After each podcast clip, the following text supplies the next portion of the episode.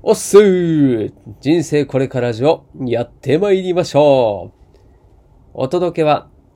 小さい頃、めんこやパッチで遊んでいたと言っても、誰にも共感してもらえず、ショックを隠しきれなかった悲しい国々にです。めんこパッチって言ってもですね、こう知ってる人がちょっとほんと減ったなと思っていて、周りだけなのかな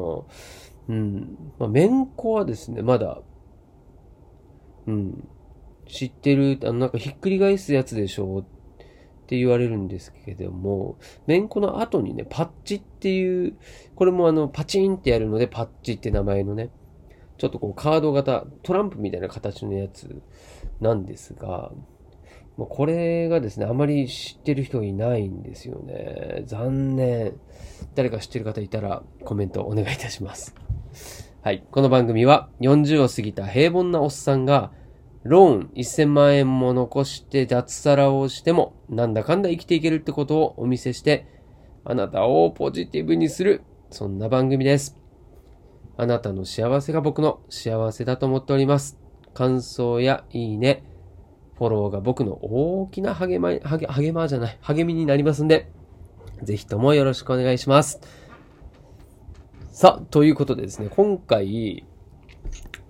ハローワークに1ヶ月ぐらいですかね、21日ぶりかな？はい、に行ってきました。ね、あんまりね、行きたくないんですけど、はい。でね、脱サラしたので、まあ、ハローワークに行ってですね、こう、いろいろやらなきゃいけないんですよ。で、今回はですね、初の認定日という日でございまして、これすごい大事な日なんですよね。はい。まあもう、なんでしょう。あの、この前ね、ハローワーク行った時に初めて知った名前なんですけれども、うん。まあ、要は、まあ、雇用保険で今までですね、こう、ちょこちょこちょこちょこね、毎月お支払いしていたものそれの、まあ、帰りというんですかね。あの、失業保険ですね。もうこの失業保険の、まあ、日当とかがですね、こう判明する日なんですね。はい。まあ、要は、その日に、その認定日に、えー、ちゃんと受理がされてですね、で、えー、晴れてですね、あなたの、えー、失業保険、いくらいくら、これが確定しましたというふうに、えー、決まる日ということでございますね。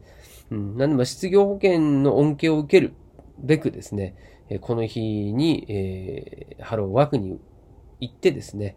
それで、えー、これからお説明しますですね、この雇用保険受給資格者証っていうものを、今回初めてもらいました。はい。まあ、それをですね、毎回、えー、こう、て、なんて言うんでしょうかね、これに沿ってこう、えー、なんだっけな、名前がですね、うんと、そう、この雇用保険受給資格者証の裏に、毎回ですね、いくらいくらという形で、えー、もらえる、まあ、お給料みたいな感じですかね。はい。の金額が割り振られていくということでございます。はい。で、今回は、まあ、失業保険をもらう、まあ、その、ざっくりとした流れと、あとはですね、実際に今回、じゃあ、いくらだったのかというところを、えー、こっそりお知らせしようと思います。はい。で、まず、失業保険をもらう流れなんですけれども、このですね、認定日、これの前日までに、え基本的にはですね、こう2回以上の休職活動を行う必要があると。いうことですね。はい。でこの給食活動っていうのは何かというと、まあ、仕事を探してますよという、その意思表示の表れですね。これを行動で示せっていう、そういうもので、なので、例えばあの、ハローワークにえ実際行ったりですね、してですね、そこで、えー、こう、1時間、45分から1時間って言ってたかな、の時間、こう、ネットでね、職を探すっていう、はい。そういう作業をする。これでも給食活動ということにみなされます。はい。で、僕みたいに、こう、リクルートさんの転身サポートを受けてる場合ですと、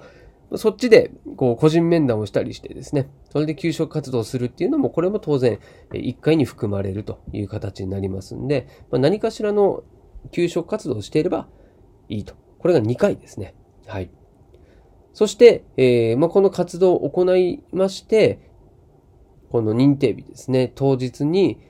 えー、失業認定申告書というところにです、もの、この申告書があるんですが、この紙にえ書いて、そして、ハローワークにですね、毎月、その認定日に行かなければいけないということになってます。で、これ、厳密に言うと、えー、月でまたぐのではなくてですね、28日の繰り返しになりますね。28日後、28日後という形になります。はい。そして、えー、この雇用保険の受給資格者証のところにですね、えー、日当ですね。まあ、所定の、給付の日数と、あとは基本手当日額ということで、この日当が、記載されています。はい。で、この計算方法はですね、これ人によって、ちょっと金額が変わってくるので、なんとも言えないんですけれども、えーとですね、これ、えー、過去、一番近い、え過去半年間の収入ですね。それのトータルを180で割るんですね。まあ、そうすると、半年分なので、まあ、ちょうど1日あたりの、まあ、日給が計算されると。はい。でその日給をもとに、えー、あとは、えー、今までです、勤務した日数、年数ですね。勤務した年数とか、あとは、年齢ですね。はい。これが基準になりまして、こう、基準値が決まってるんですね。まあ、その基準値に従って、え基本手当の日額、日額が決まるという感じになってます。パーセンテージで言うと、え一番ですね、年収的にこう高くもらっている人で50%ですね。はい。年齢も高くてという形で、最終的にはもう50%よりも低くなることはないという形になってます。はい。で、えー、僕の場合ですね、えー、まず所定の給付日数が270日。はい。そして、えー、基本手当の日額が6194円でした。で、えー、今回初回ということで21日分の支給になりまして、まあ、かけることの21なので、えー、13、あ、違う、え、ー、と、13万74円。これが、えー、7日以内に振り込まれるというふうに言っておりました。はい。で、その後はですね、毎回28日分の計算になるので、17万3432円が、まあ、休職中ですね、こう、仕事を探し続ける限りは、この日数ですね、270日がなくなるまでは、えー、もらえるよと。で、さらにですね、今、コロナの影響に対応した給付金の延長特例というのがありまして、6月の12日よりも後ですね、に、この所定給付日数を受け終わる人が対象になるんですが、35歳から45歳未満が270日の人ですね、が、えー、30日の延長。僕はこれに当たりますね。はい。あとは45歳以上で60歳未満の方。これの、え所定日数330日の人は、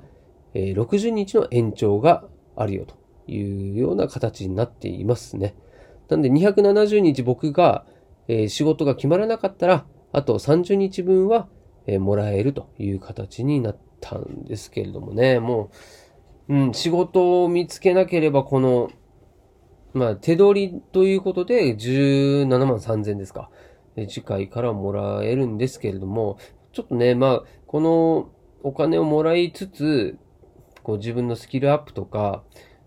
できる限りのですね、こう時間を有効活用して、まあ、仕事を探してるようにしつつ、